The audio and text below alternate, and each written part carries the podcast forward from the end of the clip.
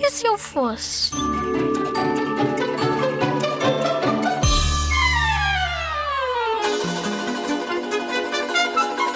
Se eu não fosse um rapaz, eu seria um dragão, porque porque os dragões cospem fogo e são gigantes e voam. São conhecidos como animais destruidores.